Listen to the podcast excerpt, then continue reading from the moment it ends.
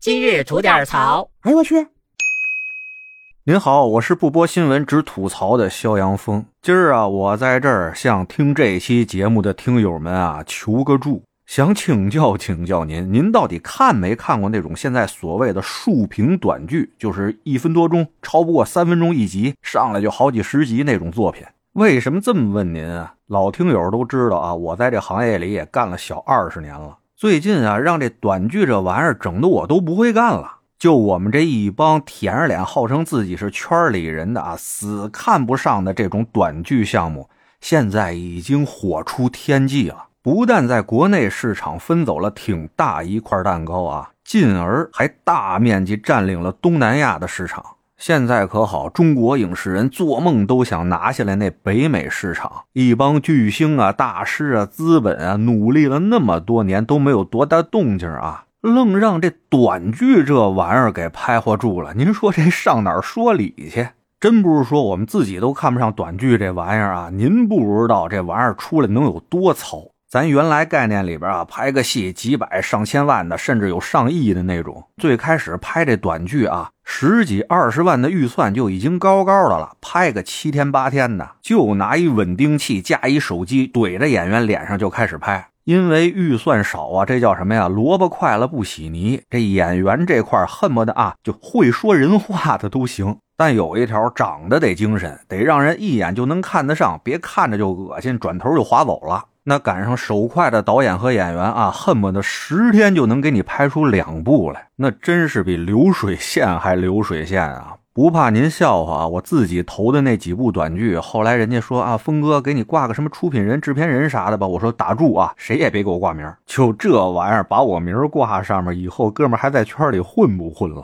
哎，您别看啊，就这么个玩意儿，还多少都能挣着点钱。虽然不多吧，但起码比搁银行里边吃利息多出不少来呀。那基本内容啊，就是几大类，像什么霸总啊、战神啊、甜宠啊、惊悚啊。还有专门的一类啊，多少打点擦边球，就专门找那些长得精神、身材好的男女演员啊，穿着很清凉的衣服。但您放心，咱国家有审查制度，这都是在制度之内的。就我这么跟您说吧，现在一百个项目的话，恨不得九十个以上全是这种短剧项目。虽说内容大都是比较狗血的，但是投资少、周期短、回款快、风险低，这可是实实在在看得见的优点啊！所以现在不少人啊，对这条赛道还是趋之若鹜的。而且啊，正经是有不少人真金白银的花钱看这些作品。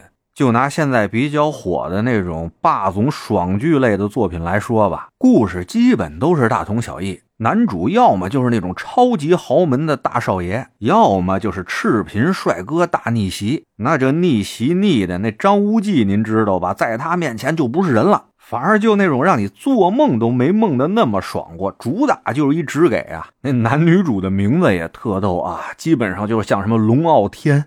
冷冰凝这种听起来倍儿中二那种名儿哎，现在可好了，不知道哪位高人啊，就把咱这些短剧的作品拿到东南亚呀、日本、韩国，包括美国、加拿大那儿走了一圈哎，觉得那边的观众还挺吃这一套。这下他们有底气了啊，把那龙傲天一改名叫什么塞巴斯蒂安。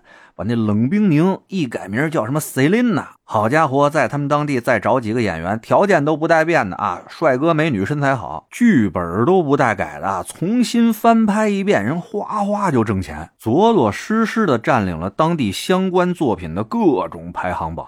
哎呀，这下啊，不但把咱自己家的业内人士整不会了，弄得人好莱坞那边的同行都不会干了。说这是什么情况？这是咋？我们一直手拿把攥守得好好的这北美影视娱乐市场，就让从中国来的这短剧康昌咬走了一大块肉。好嘛，这属于家都直接让人偷了，不讲武德呀！这个赶紧召集了一大帮资深的业内人士啊，深入分析这个中国的短剧项目，是要在最短的时间内参透市场，夺回阵地。哎，现在啊，这个竖屏短剧拍的呀，那横店不是影视城吗？横店都已经快改竖店了啊，都拍竖屏剧了。所以，哥们儿，我这儿啊，的确是挺彷徨的。像这种玩意儿，到底能做不能做？哎，听节目的您，到底看不看这种竖屏的短剧项目？